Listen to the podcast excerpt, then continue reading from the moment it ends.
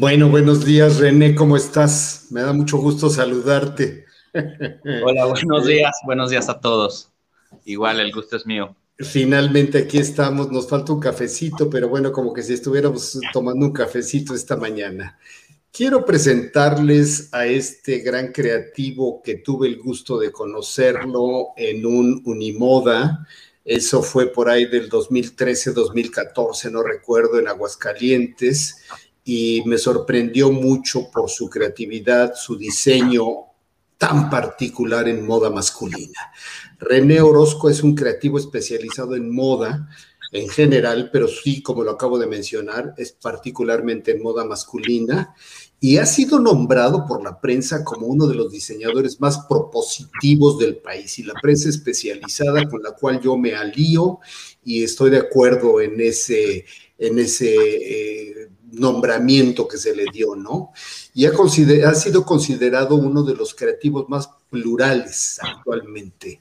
Su propuesta estética siempre ha estado basada en las técnicas vernáculas, colocándolas en terrenos contemporáneos. Su teoría en cualquiera de los géneros en los cuales se desarrolle, yo me quedo sorprendido con esto porque e, e, incursiona en el interiorismo, en el grabado, la cerámica, el diseño textil, la instalación, la fotografía, la joyería y evidentemente la moda, siempre ha sido apostando por la contemporanización de la estética, diseño y artes vernáculas. Las técnicas vernáculas tienen la necesidad de evolucionar hay que colocarlas en terrenos contemporáneos para que puedan convivir con la vida actual. Eso dice Ramón con una propuesta fresca que solo un especialista en el textil mezclado con sus estudios en arte contemporáneo, antropología, textil, arquitectura interior, fotografía, iluminación y cerámicas industriales puede crear un híbrido entre alta funcionalidad y estética, generando el nuevo estilo mexicano del nuevo siglo.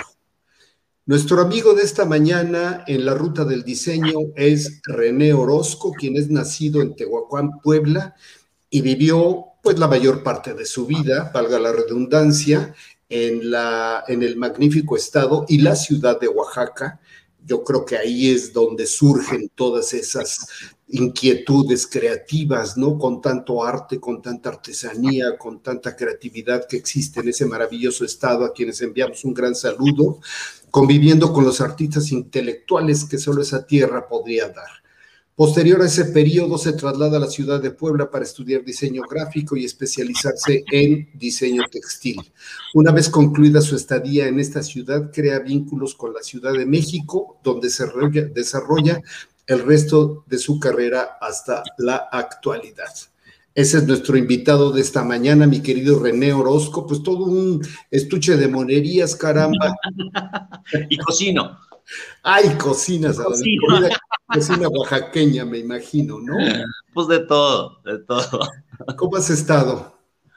Pues bien, aquí este, bueno, hoy en particular comenzando el día, este, con el café que, que, que prometimos en las redes y este, pues aquí atento a, a tener esta charla, que siempre platicar contigo es sabroso, ¿no? Es, rico, uno se suelta. Sí. Oye, eh, ¿qué es lo que has estado haciendo recientemente? Bueno, se nos viene esta pandemia que pues ya ni tenemos por qué hablar de ella en lo negativo, sino que tenemos que poner los ojos positivos hacia el futuro, por supuesto, seguir cuidándonos con todas las normas sanitarias que nos han impuesto y que tenemos que seguir al pie de la letra. Pero sí, dentro de un colapso dentro de la industria, me imagino que, que tu actividad ha cambiado. Este, cuéntanos un poquito sobre tus movimientos recientes. Pues, mira, eh, como, como bien lo dices, no podemos dejar de lado hablar del tema pandémico, ¿no? Al final es el epicentro en el cual todos, todos estamos sumergidos y al final ha evolucionado un chorro de cosas, ¿no? Desde las partes profesionales, las personales, las emotivas, las psicológicas, una serie de circunstancias, ¿no? Así. Entonces, no, como bien dices, de verdad no hay que centrarnos en la parte este, complicada, pero sin en cambio creo que sí podemos analizar el que cómo, cómo de lo que sucedió o de lo que está sucediendo se puede tomar lo mejor y de esta manera poder llegar a un, a un buen puerto, ¿no? O sea, no todas las crisis evidentemente tienen que, que terminar en, en, una catástrofe, sino muy por el contrario, pues ya depende de cada quien de cómo, cómo lograr una evolución personal. Entonces, pues mira, al principio, este, bueno, nosotros veníamos trabajando antes de pandemia con una, con una línea muy sastrera, porque tú sabes que nuestra especialidad es, es, es la sastrería, ¿no? Pero veníamos, sí, con un, con una, con un fit, con un corte muy clásico, muy clásico, de, de, de sin, sin, demasiadas cambios ni matices, con nuestras aportaciones estéticas, como tú lo mencionabas hace rato leyendo mi currículum, que contemporanizaba, pero aún así nos seguíamos manteniendo clásicos. Bueno, después entramos en pandemia, donde pues evidentemente todos nos quedamos así de, bueno, ¿qué es lo que va a suceder ahora, no? Claro. O sea, ¿qué, qué, qué pasa, no? Y al principio, pues padre, este, pues los cócteles a las 12 del día, la pijama, el Netflix, ta, ta, ta, y todo así. No, y viviendo una vida que nunca habíamos tenido, encerrados completamente, que de, de alguna forma pues, lo disfrutábamos, ¿no? Pues la verdad es que sí. sí o sea, sí. y el que no diga que no lo disfrutó al principio, la verdad es que creo que está mintiendo, ¿no? Porque, pues levantarse tranquilo, no había mucho que hacer, todo estaba cerrado, no había necesidad de seguir produciendo a grandes escalas. Entonces, bueno, Después empezamos a tener un periodo en el cual dijimos, bueno, sí, pero ¿qué va a pasar? Empezamos a cuestionarnos muchas cosas, ¿no? Empezamos a cuestionarnos el entorno, empezamos a cuestionarnos y todo sucedía en qué vamos a hacer, cómo nos vamos a, a, a reactivar, ¿no? Y la verdad es que gracias, yo tomo, yo tomo terapia eh, todo, todos los lunes, ¿no? Entonces, a mí, a mí me gusta estar como en un, en un mood eh, saludable en general. Entonces, mucho de esto lo, lo, lo, platiqué con mi terapeuta y me decía, yo una, en, en, algún momento yo le dije, oye, es que yo ya empiezo a sentir como ansiedad de que yo necesito como hacer algo porque yo me, ya me estoy sí. empezando a sentir mal sí. de estar aquí viendo Netflix y cocinando y así, ¿no? Y en pants. Me dijo, ¿sabes qué, René? Vete tomándotelo con calma, ¿no? O sea, y la verdad es que eso me ayudó muchísimo en mi desarrollo creativo. ¿Y por qué lo comunico de esta manera? Porque creo que tener una, una salud mental al día de hoy es sumamente importante. Sumamente importante, lo acabas sumamente de decir importante. perfectamente. Sí, yo también entré en un momento crítico, ¿no? Y fui al médico inclusive porque sentía que, que, que, fíjate qué raro, sentía que me sentía mal, pero no me sentía mal y no tenía nada. Entonces había que reinventarse, había que entrar otra vez en otra etapa, ¿no? Habíamos, habíamos cortado absolutamente con nuestra vida cotidiana, se puede decir, ¿no? Bueno, pero entrando ya en el, en el detalle de, de, de tu trabajo, René, ¿qué es el diseño? ¿Cómo, cómo, ¿Cómo definirías tú esa palabra que hablamos de diseño gráfico, diseño industrial, diseño de modas, diseño arquitectónico, diseño, todo se ha convertido en diseño, es una palabra como, como muy cotidiana, ¿no? Como muy, muy, muy apropiada para todo. Ahora todo es diseño. Mira, para mí el diseño es un oficio. Para, para mí es, es mi oficio. O sea, más allá del tema de es que me inspiro y es que todas estas palabras que, que terminan generando una, un, un, aderezo, ¿no? Y generándole magia, pero para mí el diseño es mi oficio. Es, me levanto todos los días y como mantra desarrollo toda una rutina que tiene que ver con la producción de una idea y después la materialización de esa misma idea. Entonces, para mí el diseño es realmente un oficio, ¿no? ¿Y tú sientes que toda la gente está capacitada y apta para ese oficio? No, no lo creo. No lo creo porque de la misma manera como si a mí me preguntaras que si yo estoy, si yo soy apto para ser un, para ser carpintero, O para ser contador público. O para ser contador público es así de, pues no, no, o sea, yo puedo tener la mejor de las intenciones, ¿no?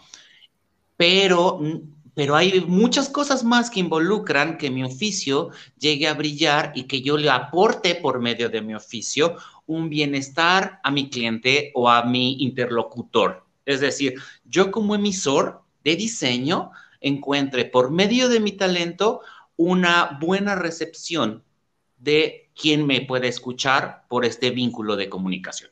Exacto. Ahora, ¿tú crees que exista una ruta para que cualquier persona pueda llegar a un objetivo llamado diseño? Hay una ruta del diseño.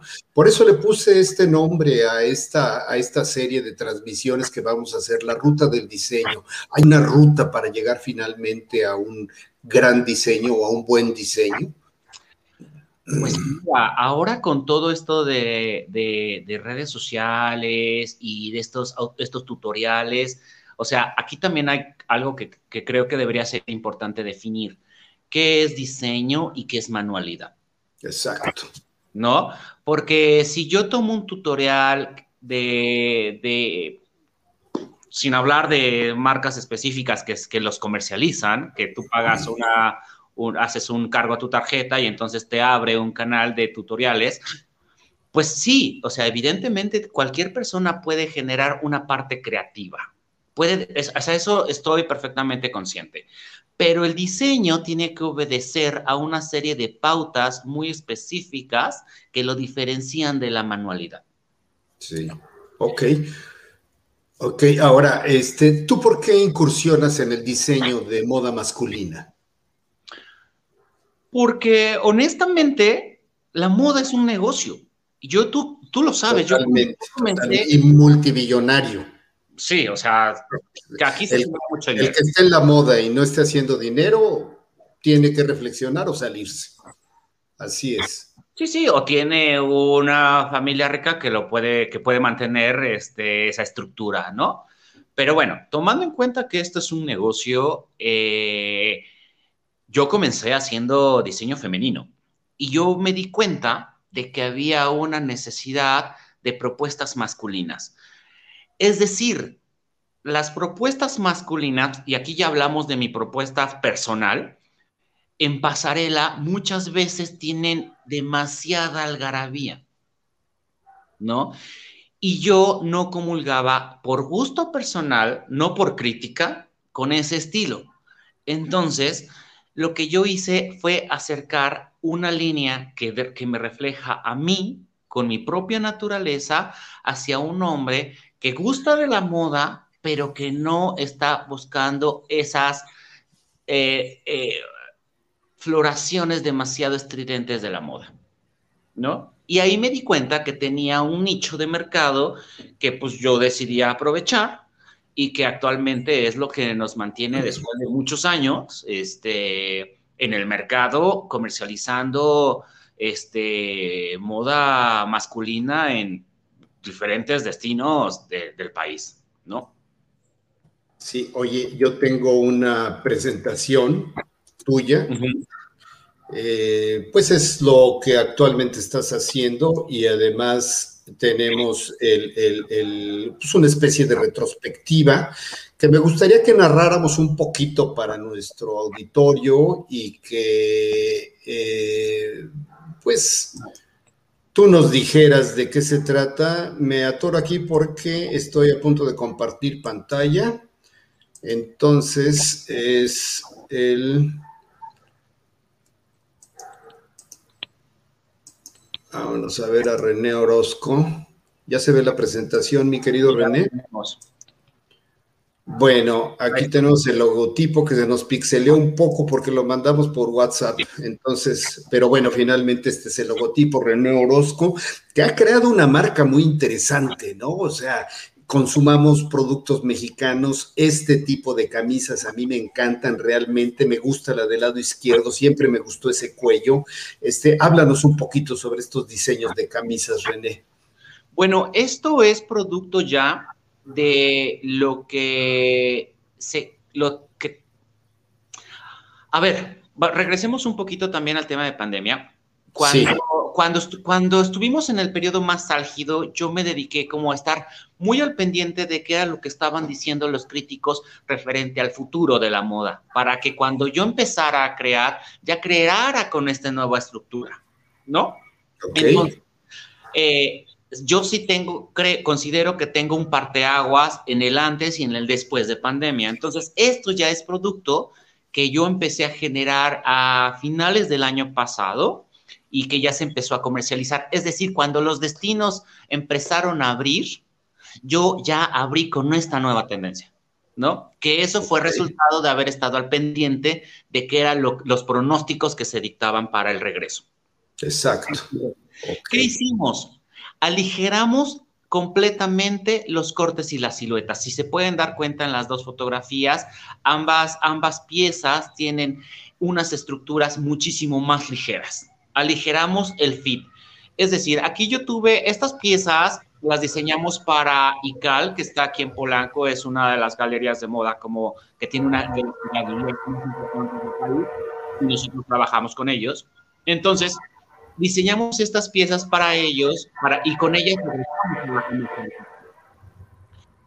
lo que hicimos con esto fue, el director y yo este, tuvimos una junta y hablamos de... Hay un problema con tu micrófono, me parece. No sé si sea nada más mi audio o en general así esté pasando, pero hay un pequeño problema. Ya creo que ya pasó, pero no sé si era el ¿Ya estamos? Ya, ya, ya, ya, ya. O sea, se oía así raro. Sí. Bueno, entonces, este, aquí es bien interesante esto que te voy a platicar. Yo tengo 40 años y 41, y entonces hablamos, Rafa y yo, de lo que significaba el Slim Fit, de cómo mi generación crea el Slim Fit. Y luego hablamos de las nuevas generaciones que precisamente quieren romper con este concepto.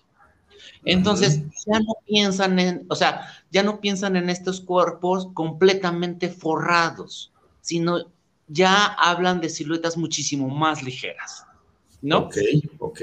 Y eso es lo que estamos viendo en este momento. Siguen los matices de aire étnico, como la botonadura que estás viendo al frente de esa camisa, este, Interesantísimo. ¿Perdón?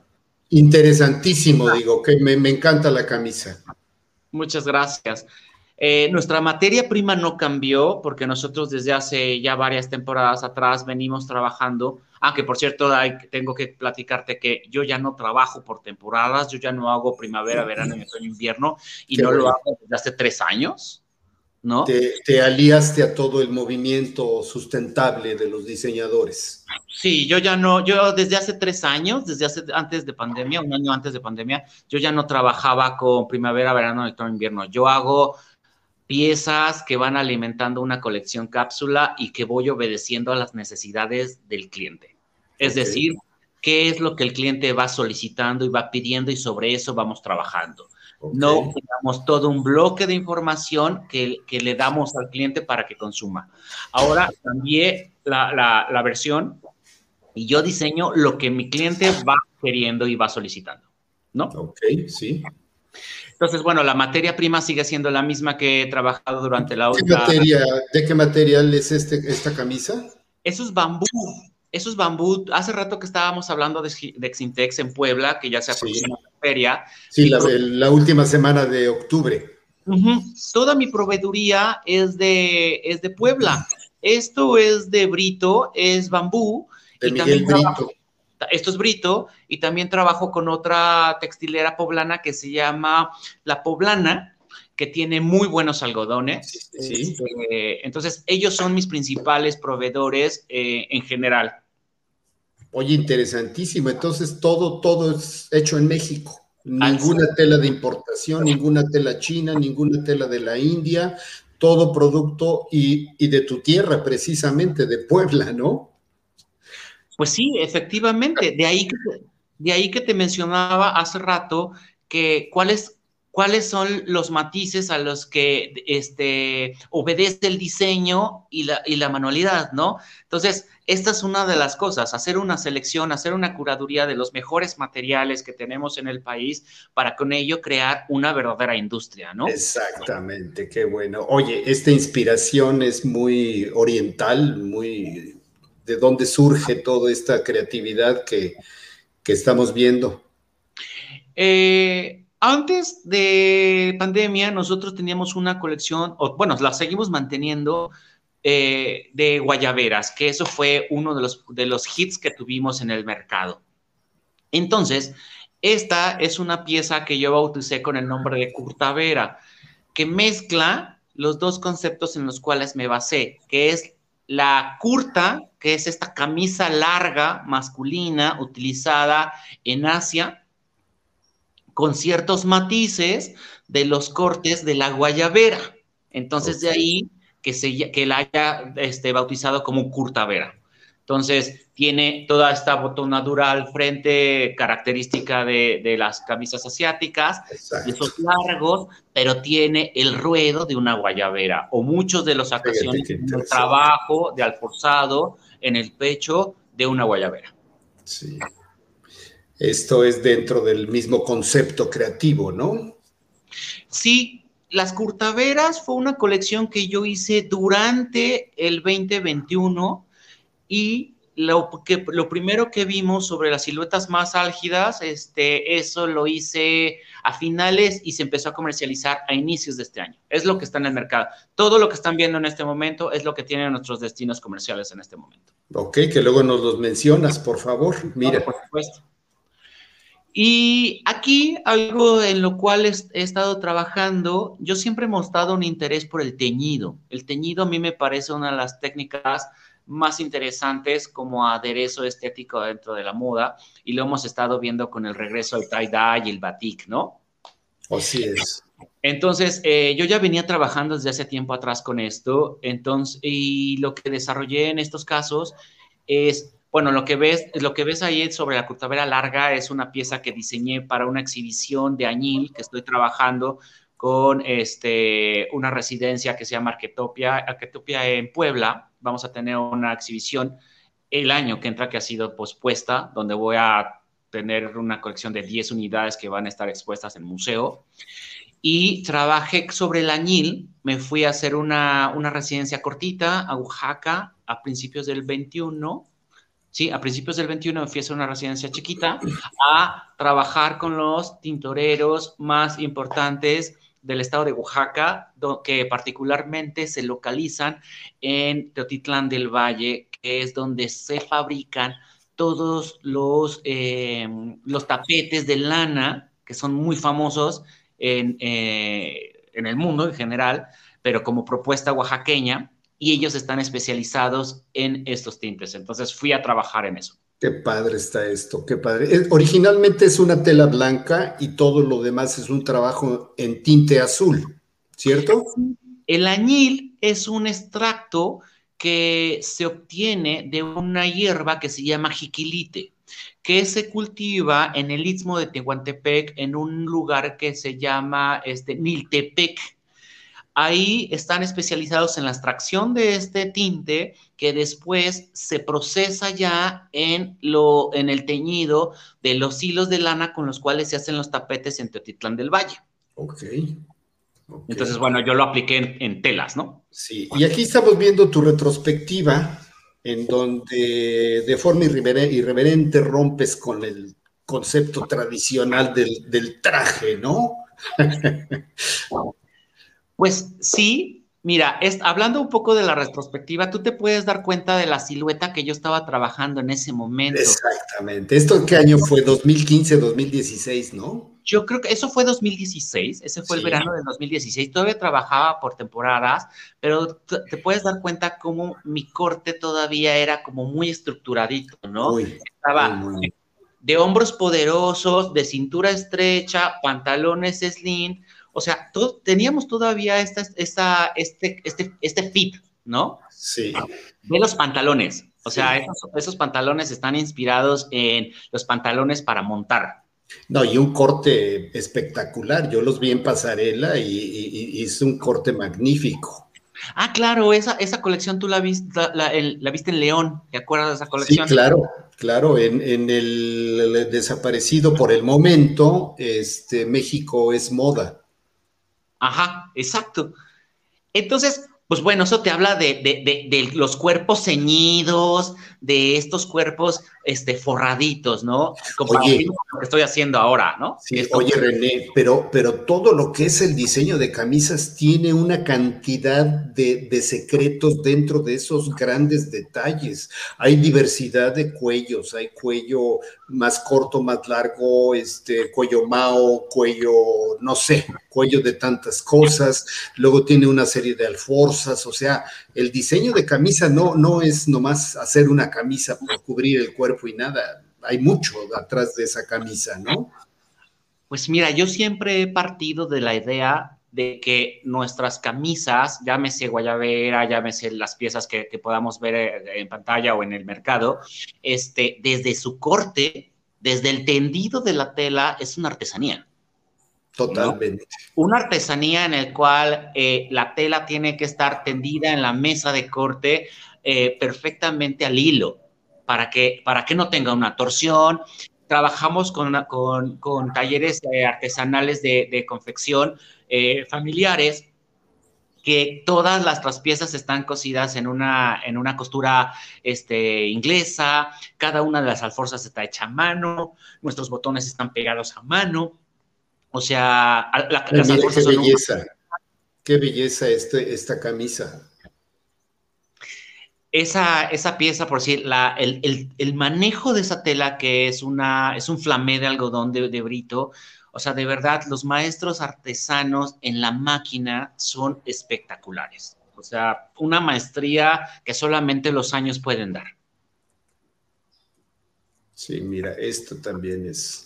Es bordados, bordados a mano. Este me encanta. Si tienes por ahí una pieza, yo la quiero. Sí, claro, encantado, encantado. ¿Eh? Oye, René, bueno, pues esto fue la presentación de algunas de las tantas y maravillosas cosas que, que, este, que tiene de René ya dejé de compartir pantalla, creo que sí, ¿verdad? Creo que sí. Bueno, René, el tiempo nos está comiendo. Quisiera que diéramos tus contactos. Hablábamos de que te pueden seguir por Instagram. Es eh, aquí lo tienen, René con doble E, Orozco. En Instagram pueden ver toda su obra, todas sus grandes creaciones de este magnífico y gran creativo mexicano que se va por lo mexicano, que se inclina por los productos mexicanos, por las artesanías mexicanas, incluyendo la sastrería mexicana, que debe de haber una sastrería mexicana, ¿no, René? Pues de hecho la sastrería mexicana la o sea, tiene un impacto importante, lo hemos visto desde el cine mexicano con los pachucos. O sea, hay una historia de sastrería en México, ¿no? Y bueno, de ahí que, pues, que las nuevas generaciones estudien el pasado, ¿no? Sí. Estamos, lo pueden contactar por WhatsApp a este número de teléfono 227-3244-13.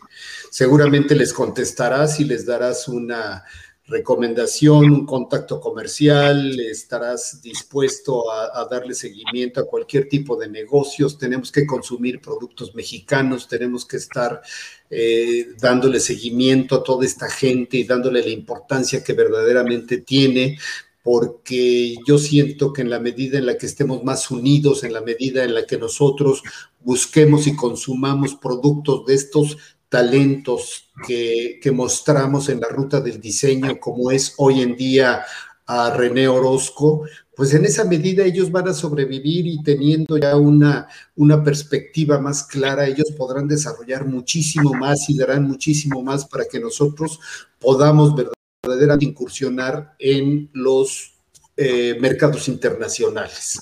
Y yo te aseguro, René, eh, sin temor a equivocarme, que todo lo que acabamos de ver, todo lo que acabas de hablar, todos los proyectos que tienes, verdaderamente son exportables y tienen que tener eco y repercusión en todo el mundo, no nada más en nuestro país, no nada más en la Condesa o en la Roma o en los almacenes departamentales o en las eh, cadenas de boutiques, no, no, no, esto tiene que repercutir de una forma más trascendental y mucho más importante. También les quiero mostrar el correo de René por si le quieren escribir, yo estoy seguro que les va a contestar, se los vuelvo a repetir. Y eh, pues una conclusión, mi querido René. Ah, bueno, eh, en primera instancia, muchísimas gracias por la invitación. Eh, con, todo esto, con estas, estas nuevas este, opciones, pues podemos tener estos, estas charlas, ¿no? Antes y, y, todo eso, ¿no? Entonces, pues nada, que hay que, hay que seguirle dando. ¿No? Todos los días hay que seguirle dando duro, este, y pues tenemos que levantarnos, hay que volver a hacer esto interesante y a seguir trabajando.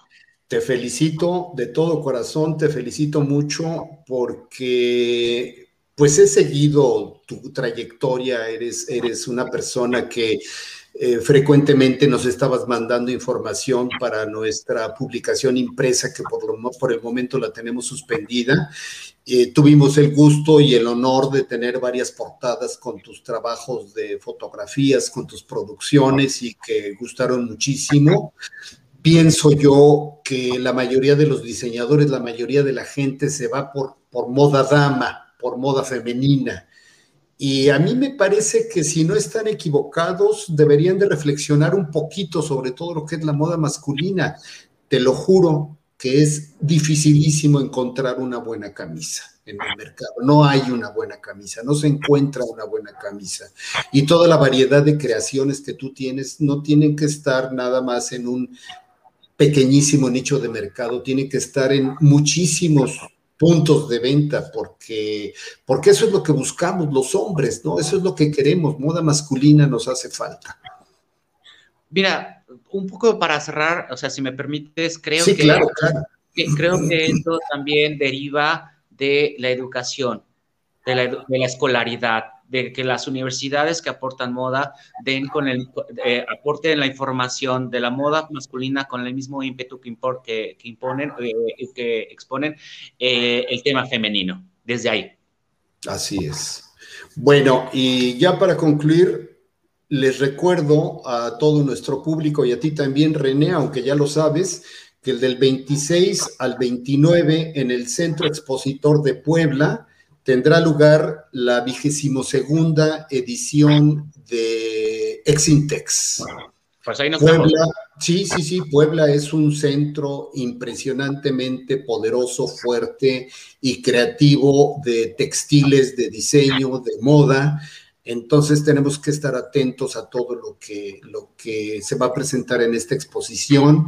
Si nosotros asistimos y negociamos con los proveedores, tendremos más cerca esa ansiada recuperación económica.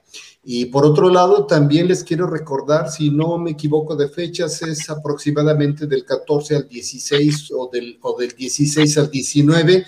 Ya lo estaremos confirmando aquí en nuestras redes sociales que tendrá lugar IXEL, el Congreso Latinoamericano de Moda IXEL, que tradicionalmente se hace en Cartagena de Indias, Colombia, pero que de momento, por la misma situación de pandemia, está de forma virtual. Tú estuviste ahí el año pasado, mi querido René. Entonces te mandaré el link para que te conectes y para que participes en Excel Moda con grandes conferencias, con grandes conversatorios, con grandes ponentes. Eh, a mí te cuento, René, me va a tocar eh, ser el moderador de un panel en donde participa México con Rosario Mendoza, eh, Perú con José Miguel Valdivia y Colombia con Juan Pablo Socarras. Eh, estaremos hablando sobre la, artesanía, los ancestros, el surgimiento del pasado con el enfrentamiento hacia el presente en cuanto a los grupos étnicos, en cuanto a esas artesanías y su evolución dentro del diseño. No te lo pierdas, yo sé que vas a estar ahí, René. Segurísimo, segurísimo. Bueno, pues te mando un gran abrazo, mi querido René.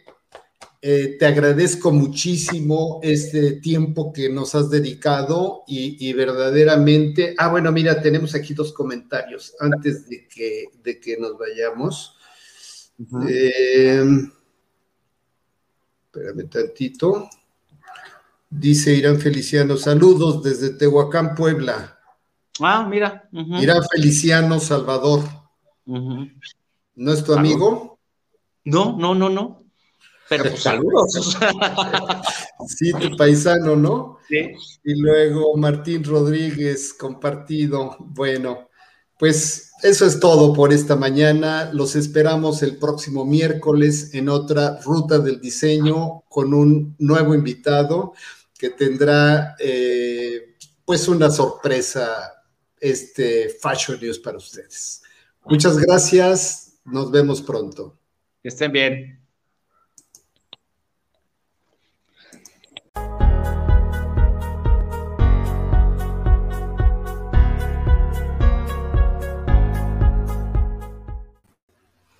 Bueno, buenos días, René, ¿cómo estás? Me da mucho gusto saludarte. Hola, buenos días, buenos días a todos. Igual, el gusto es mío. Finalmente aquí estamos, nos falta un cafecito, pero bueno, como que si estuviéramos tomando un cafecito esta mañana. Quiero presentarles a este gran creativo que tuve el gusto de conocerlo en un Unimoda. Eso fue por ahí del 2013, 2014, no recuerdo, en Aguascalientes y me sorprendió mucho por su creatividad, su diseño tan particular en moda masculina. René Orozco es un creativo especializado en moda en general, pero sí, como lo acabo de mencionar, es particularmente en moda masculina y ha sido nombrado por la prensa como uno de los diseñadores más propositivos del país y la prensa especializada con la cual yo me alío y estoy de acuerdo en ese, en ese eh, nombramiento que se le dio, ¿no? Y ha, sido considerado uno de los creativos más plurales actualmente. Su propuesta estética siempre ha estado basada en las técnicas vernáculas, colocándolas en terrenos contemporáneos. Su autoría en cualquiera de los géneros en los cuales se desarrolle, yo me quedo sorprendido con esto porque e, e, incursiona en el interiorismo, en el grabado, la cerámica, el diseño textil, la instalación, la fotografía, la joyería y evidentemente la moda, siempre ha sido apostando por la contemporanización de la estética, diseño y artes vernáculas. Las técnicas vernáculas tienen la necesidad de evolucionar hay que colocarlas en terrenos contemporáneos para que puedan convivir con la vida actual. Eso dice Rin con una propuesta fresca que solo un especialista en el textil mezclado con sus estudios en arte contemporáneo, antropología, textil, arquitectura interior, fotografía, iluminación y cerámicas industriales puede crear un híbrido entre alta funcionalidad y estética, generando el nuevo estilo mexicano del nuevo siglo. Nuestro amigo de esta mañana en la ruta del diseño es René Orozco, quien es nacido en Tehuacán, Puebla, y vivió pues la mayor parte de su vida, valga la redundancia, en, la, en el magnífico estado y la ciudad de Oaxaca. Yo creo que ahí es donde surgen todas esas inquietudes creativas, ¿no? Con tanto arte, con tanta artesanía, con tanta creatividad que existe en ese maravilloso estado, a quienes enviamos un gran saludo conviviendo con los artistas intelectuales que solo esa tierra podría dar. Posterior a ese periodo se traslada a la ciudad de Puebla para estudiar diseño gráfico y especializarse en diseño textil. Una vez concluida su estadía en esta ciudad, crea vínculos con la Ciudad de México, donde se desarrolla el resto de su carrera hasta la actualidad. Ese es nuestro invitado de esta mañana, mi querido René Orozco. Pues todo un estuche de monerías, caramba. y cocino. Ay, cocinas, cocina. cocina oaxaqueña, me imagino, ¿no? Pues de todo, de todo. ¿Cómo has estado? Pues bien, aquí este, bueno, hoy en particular comenzando el día, este, con el café que, que, que prometimos en las redes y este, pues aquí atento a, a tener esta charla, que siempre platicar contigo es sabroso, ¿no? Es, rico, uno se suelta. Oye, eh, qué es lo que has estado haciendo recientemente. Bueno, se nos viene esta pandemia que pues ya ni tenemos por qué hablar de ella en lo negativo, sino que tenemos que poner los ojos positivos hacia el futuro, por supuesto, seguir cuidándonos con todas las normas sanitarias que nos han impuesto y que tenemos que seguir al pie de la letra pero sí dentro de un colapso dentro de la industria, me imagino que, tu actividad ha cambiado. Este, cuéntanos un poquito sobre tus movimientos recientes.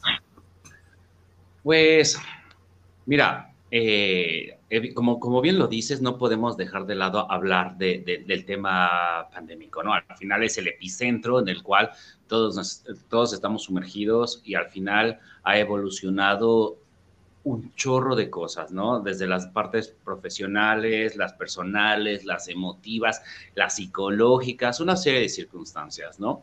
Así Entonces, no, como bien dices, de verdad no hay que centrarnos en la parte este, complicada, pero sin en cambio creo que sí podemos analizar el que cómo, cómo de lo que sucedió o de lo que está sucediendo se puede tomar lo mejor y de esta manera poder llegar a un, a un buen puerto, ¿no? O sea, no todas las crisis evidentemente tienen que, que terminar en, en, una catástrofe, sino muy por el contrario, pues ya depende de cada quien de cómo, cómo lograr una evolución personal. Entonces, pues mira, al principio, este, bueno, nosotros veníamos trabajando antes de pandemia con una, con una línea muy sastrera, porque tú sabes que nuestra especialidad es, es, la sastrería, ¿no?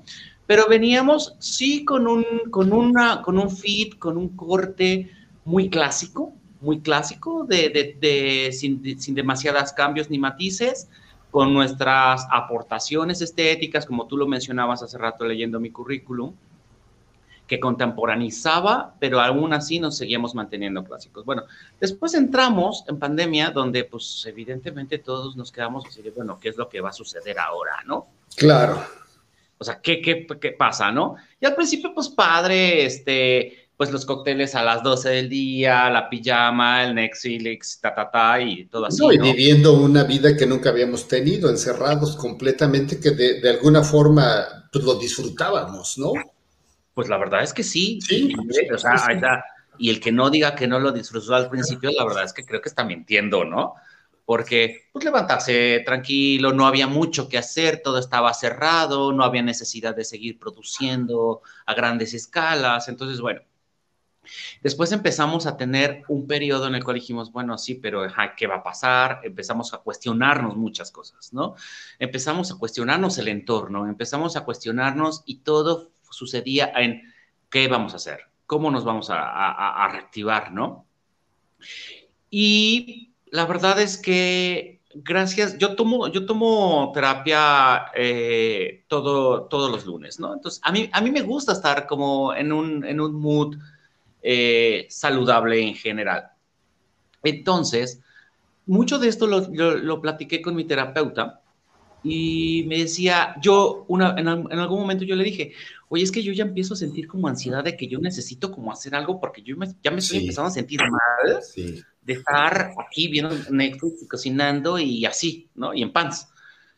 Me dijo, ¿sabes qué, René? Vete tomándotelo con calma, ¿no? O sea, y la verdad es que eso me ayudó muchísimo en mi desarrollo creativo. ¿Y por qué lo comunico de esta manera? Porque creo que tener una, una salud mental al día de hoy es sumamente importante. Sumamente importante, lo acabas de decir perfectamente. Sí, yo también entré en un momento crítico, ¿no? Y fui al médico inclusive porque sentía que, que, que, fíjate qué raro, sentía que me sentía mal, pero no me sentía mal y no tenía nada.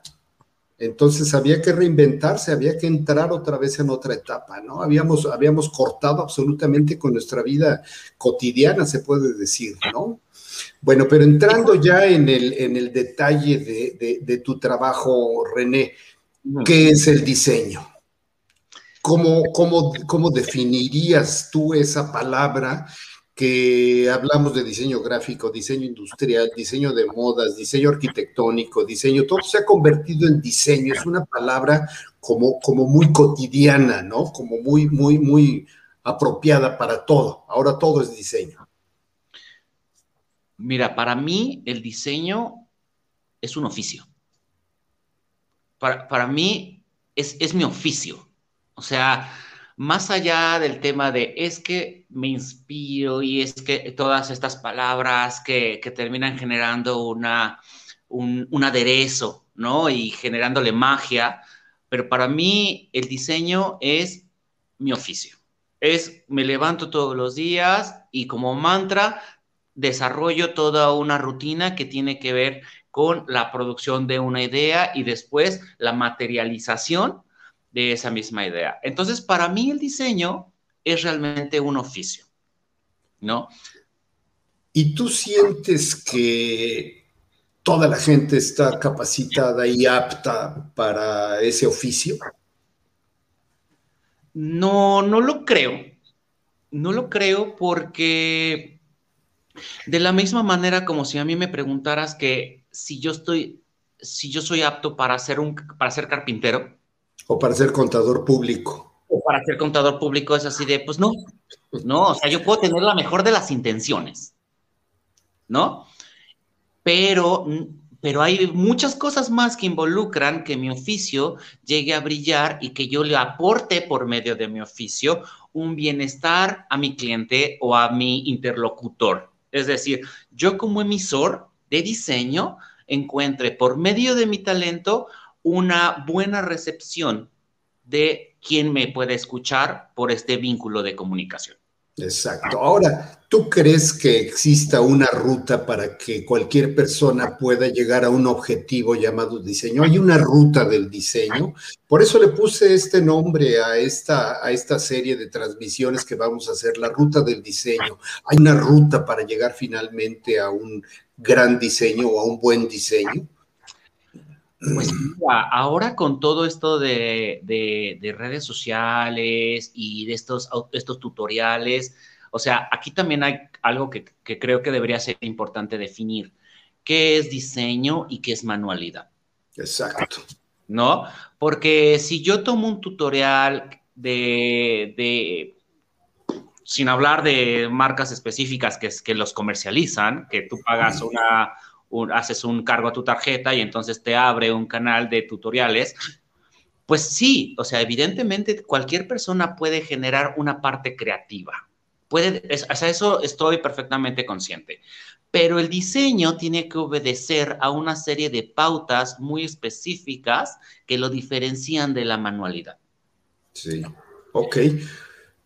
Ok, ahora, este, ¿tú por qué incursionas en el diseño de moda masculina? Porque honestamente, la moda es un negocio. Yo, tú, tú lo sabes. Totalmente, y multibillonario. Sí, o sea, que aquí se el, mucho dinero. El que esté en la moda y no esté haciendo dinero, tiene que reflexionar o salirse. Así es. Sí, sí, o tiene una familia rica que lo puede, que puede mantener este, esa estructura, ¿no? Pero bueno, tomando en cuenta que esto es un negocio, eh, yo comencé haciendo diseño femenino y yo me di cuenta de que había una necesidad de propuestas masculinas. Es decir, las propuestas masculinas, y aquí ya hablamos de mi propuesta personal, en pasarela muchas veces tienen demasiada algarabía, ¿no? Y yo no comulgaba por gusto personal, no por crítica, con ese estilo. Entonces, lo que yo hice fue acercar una línea que, me refleja a mí, con mi propia naturaleza, hacia un hombre que gusta de la moda, pero que no está buscando esas eh, eh, floraciones demasiado estridentes de la moda, ¿no? Y ahí me di cuenta que tenía un nicho de mercado que pues yo decidí aprovechar y que actualmente es lo que nos mantiene después de muchos años este, en el mercado comercializando este, moda masculina en diferentes destinos del país, ¿no? Sí, oye, yo tengo una presentación tuya. Eh, pues es lo que actualmente estás haciendo y además tenemos el, pues una especie de retrospectiva que me gustaría que narráramos un poquito para nuestro auditorio y que, eh, pues, tú nos dijeras de qué se trata. Me atoro aquí porque estoy a punto de compartir pantalla. Entonces, es el... Vamos a ver a René Orozco.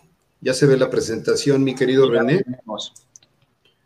Bueno, aquí tenemos el logotipo que se nos pixeleó un poco porque lo mandamos por WhatsApp. Entonces, pero bueno, finalmente este es el logotipo René Orozco, que ha creado una marca muy interesante, ¿no? O sea, consumamos productos mexicanos, este tipo de camisas a mí me encantan realmente, me gusta la del lado izquierdo, siempre me gustó ese cuello.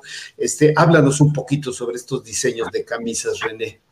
Bueno, esto es producto ya de lo que se, lo que, a ver, regresemos un poquito también al tema de pandemia.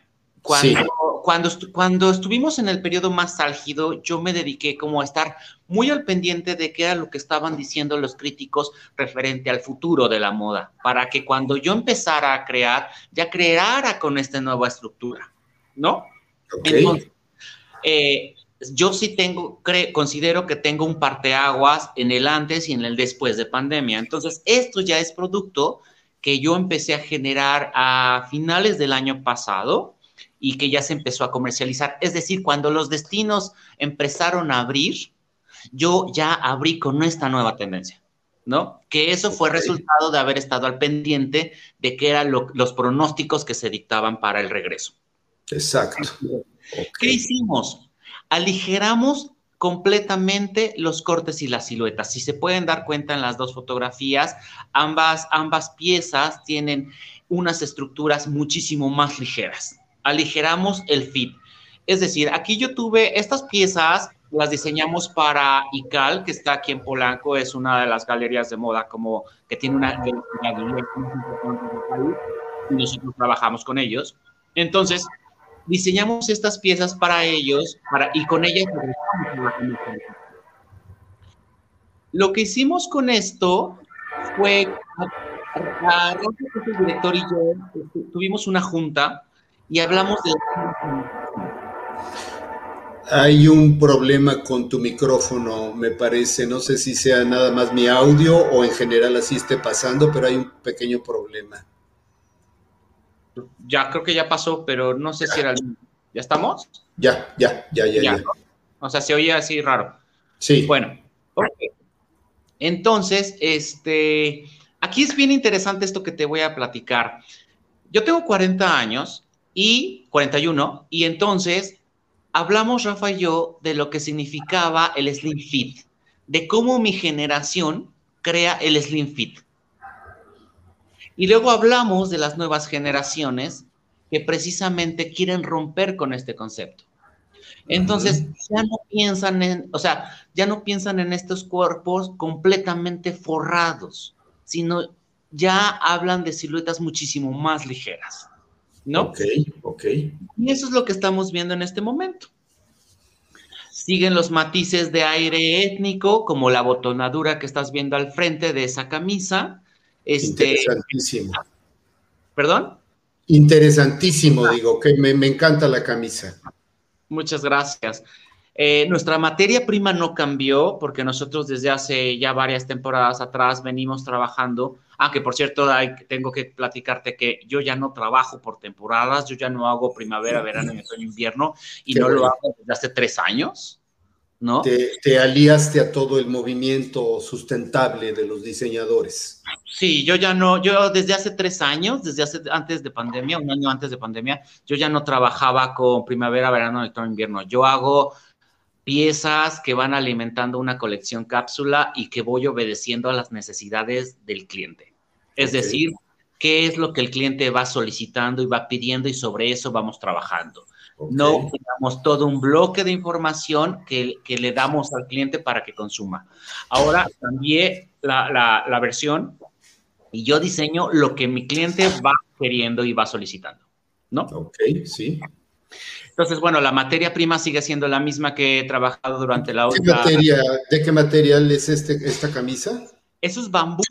Eso es bambú. Hace rato que estábamos hablando de, de Exintex en Puebla, que ya se aproxima la feria. Sí, la, última semana de octubre. Toda mi proveeduría es de, es de Puebla. Esto es de Brito, es bambú. De Miguel Brito. Esto es Brito y también trabajo con otra textilera poblana que se llama La Poblana, que tiene muy buenos algodones. Este, entonces, ellos son mis principales proveedores eh, en general. Oye, interesantísimo. Entonces, todo, todo es hecho en México. Ninguna tela de importación, ninguna tela china, ninguna tela de la India, todo producto y, y de tu tierra, precisamente, de Puebla, ¿no? Pues sí, efectivamente. De ahí que, de ahí que te mencionaba hace rato que cuáles, cuáles son los matices a los que este, obedece el diseño y la, y la manualidad, ¿no? Entonces, esta es una de las cosas, hacer una selección, hacer una curaduría de los mejores materiales que tenemos en el país para con ello crear una verdadera industria, ¿no? Exactamente, qué bueno. Oye, esta inspiración es muy oriental, muy... ¿De dónde surge toda esta creatividad que, que estamos viendo? Eh, antes de pandemia, nosotros teníamos una colección, o bueno, la seguimos manteniendo eh, de guayaberas, que eso fue uno de los, de los hits que tuvimos en el mercado. Entonces, esta es una pieza que yo bauticé con el nombre de curtavera, que mezcla los dos conceptos en los cuales me basé, que es la curta, que es esta camisa larga masculina utilizada en Asia, con ciertos matices de los cortes de la guayabera. Entonces, de ahí que, se, que la haya este, bautizado como curtavera. Entonces, tiene toda esta botonadura al frente, característica de, las camisas asiáticas, esos largos, pero tiene el ruedo de una guayabera, o muchos de los ocasiones, el trabajo de alforzado en el pecho de una guayabera. Sí. Esto es dentro del mismo concepto creativo, ¿no? Sí, las curtaveras fue una colección que yo hice durante el 2021 y lo, que, lo primero que vimos sobre las siluetas más álgidas, este, eso lo hice a finales y se empezó a comercializar a inicios de este año. Es lo que está en el mercado. Todo lo que están viendo en este momento es lo que tienen nuestros destinos comerciales en este momento. Ok, que luego nos los mencionas, por favor. Mira. por supuesto. Y aquí algo en lo cual he, estado trabajando, yo siempre he mostrado un interés por el teñido. El teñido a mí me parece una de las técnicas más interesantes como aderezo estético dentro de la moda y lo hemos estado viendo con el regreso al tie-dye y el batik, ¿no? Así es.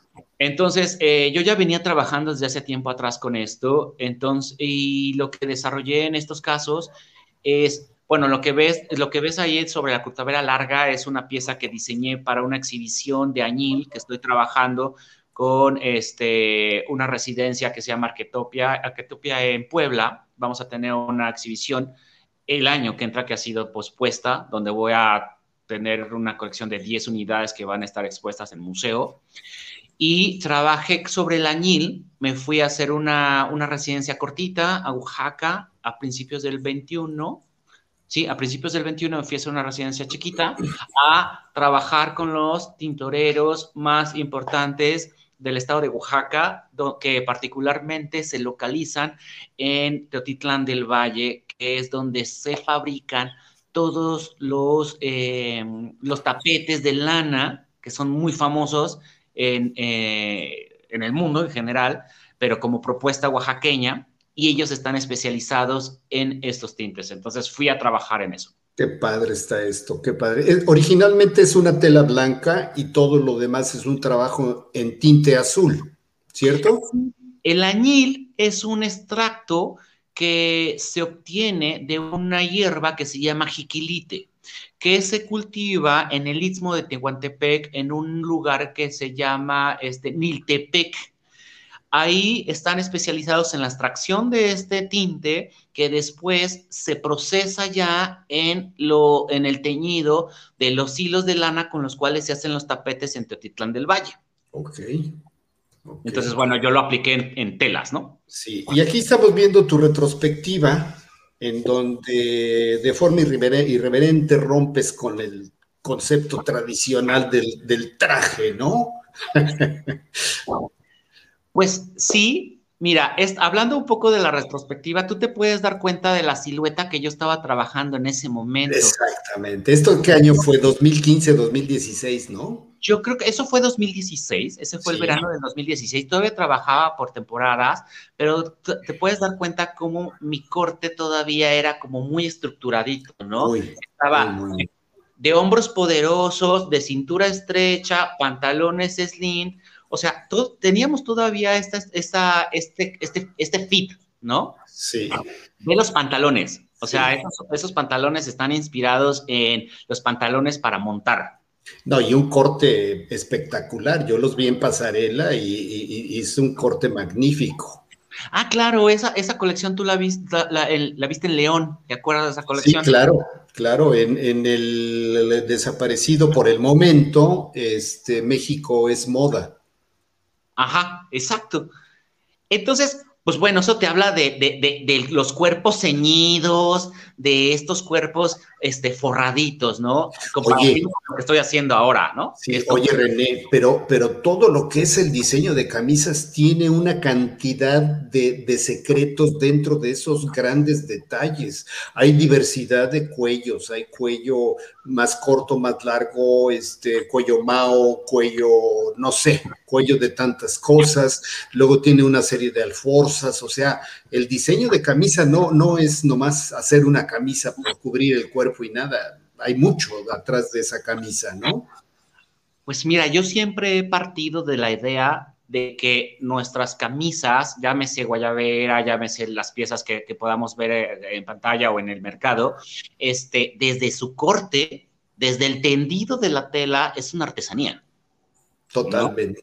Una artesanía en el cual eh, la tela tiene que estar tendida en la mesa de corte eh, perfectamente al hilo, para que, para que no tenga una torsión. Trabajamos con, con, talleres artesanales de, de confección eh, familiares que todas las piezas están cosidas en una, en una costura este, inglesa, cada una de las alforzas está hecha a mano, nuestros botones están pegados a mano, o sea, la, las alforzas qué belleza, qué belleza este, esta camisa. Esa, esa pieza, por decir, la, el, manejo de esa tela que es, una, es un flamé de algodón de, de brito, o sea, de verdad, los maestros artesanos en la máquina son espectaculares. O sea, una maestría que solamente los años pueden dar. Sí, mira, esto también es. Es bordados, bordados a mano. Este me encanta. Si tienes por ahí una pieza, yo la quiero. Sí, claro, encantado, encantado. ¿Eh? Oye, René, bueno, pues esto fue la presentación de algunas de las tantas y maravillosas cosas que, este, que tiene de René. Ya dejé de compartir pantalla, creo que sí, ¿verdad? Creo que sí. Bueno, René, el tiempo nos está comiendo. Quisiera que diéramos tus contactos hablábamos de que te pueden seguir por Instagram. Es, eh, aquí lo tienen, René con doble E, Orozco.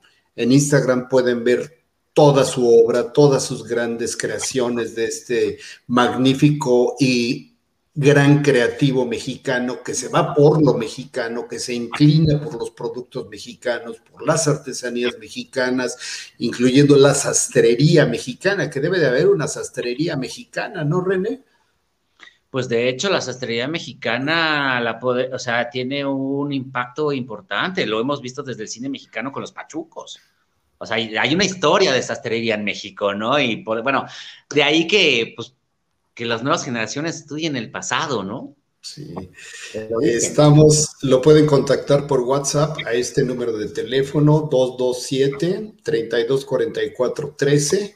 Seguramente les contestarás y les darás una recomendación, un contacto comercial, estarás dispuesto a, darle seguimiento a cualquier tipo de negocios, tenemos que consumir productos mexicanos, tenemos que estar eh, dándole seguimiento a toda esta gente y dándole la importancia que verdaderamente tiene porque yo siento que en la medida en la que estemos más unidos, en la medida en la que nosotros busquemos y consumamos productos de estos talentos que, mostramos en la ruta del diseño, como es hoy en día a René Orozco, pues en esa medida ellos van a sobrevivir y teniendo ya una, una perspectiva más clara, ellos podrán desarrollar muchísimo más y darán muchísimo más para que nosotros podamos verdaderamente incursionar en los eh, mercados internacionales.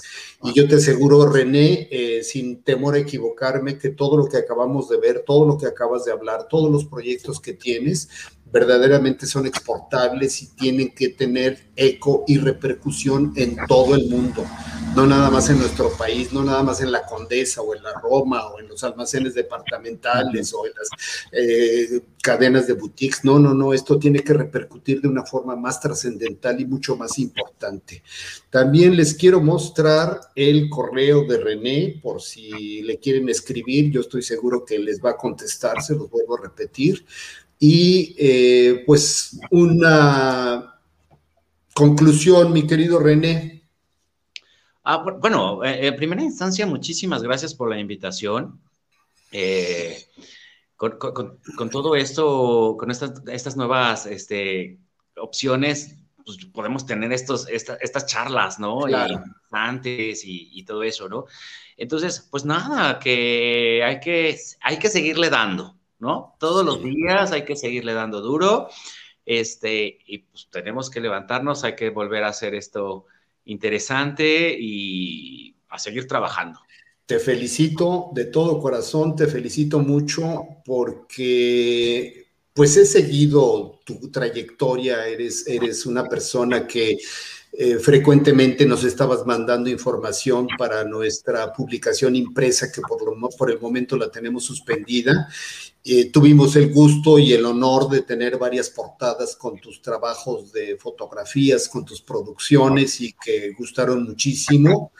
Pienso yo que la mayoría de los diseñadores, la mayoría de la gente se va por, por moda dama, por moda femenina y a mí me parece que si no están equivocados, deberían de reflexionar un poquito sobre todo lo que es la moda masculina.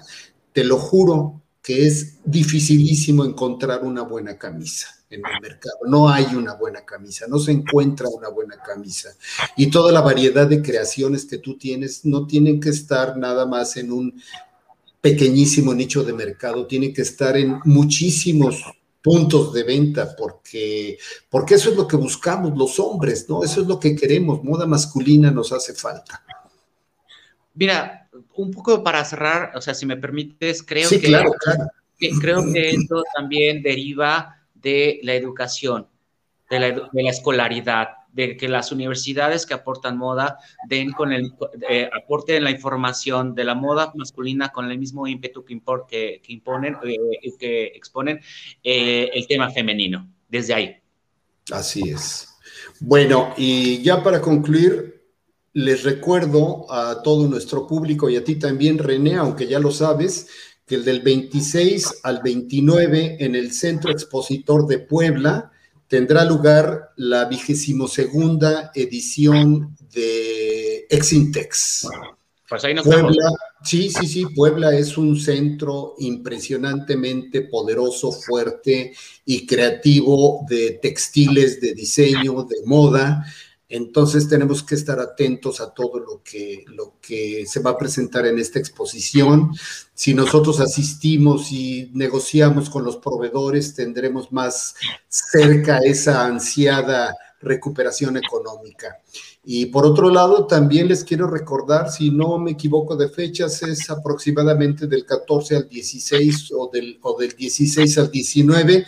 Ya lo estaremos confirmando aquí en nuestras redes sociales que tendrá lugar IXEL, el Congreso Latinoamericano de Moda IXEL, que tradicionalmente se hace en Cartagena de Indias, Colombia, pero que de momento, por la misma situación de pandemia, está de forma virtual. Tú estuviste ahí el año pasado, mi querido René. Entonces te mandaré el link para que te conectes y para que participes en Excel Moda con grandes conferencias, con grandes conversatorios, con grandes ponentes. Eh, a mí te cuento, René, me va a tocar eh, ser el moderador de un panel en donde participa México con Rosario Mendoza, eh, Perú con José Miguel Valdivia y Colombia con Juan Pablo Socarras estaremos hablando sobre la, artesanía, los ancestros, el surgimiento del pasado con el enfrentamiento hacia el presente en cuanto a los grupos étnicos, en cuanto a esas artesanías y su evolución dentro del diseño. No te lo pierdas, yo sé que vas a estar ahí, René. Segurísimo, segurísimo. Bueno, pues te mando un gran abrazo, mi querido René.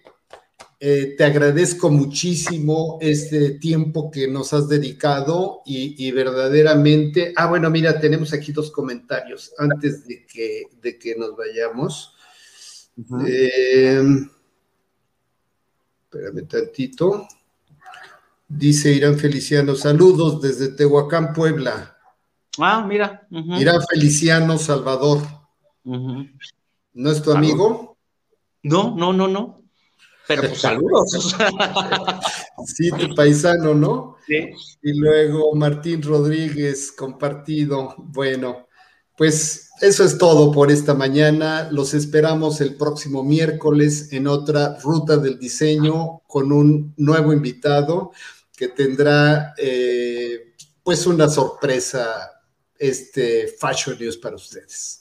Muchas gracias. Nos vemos pronto. Que estén bien.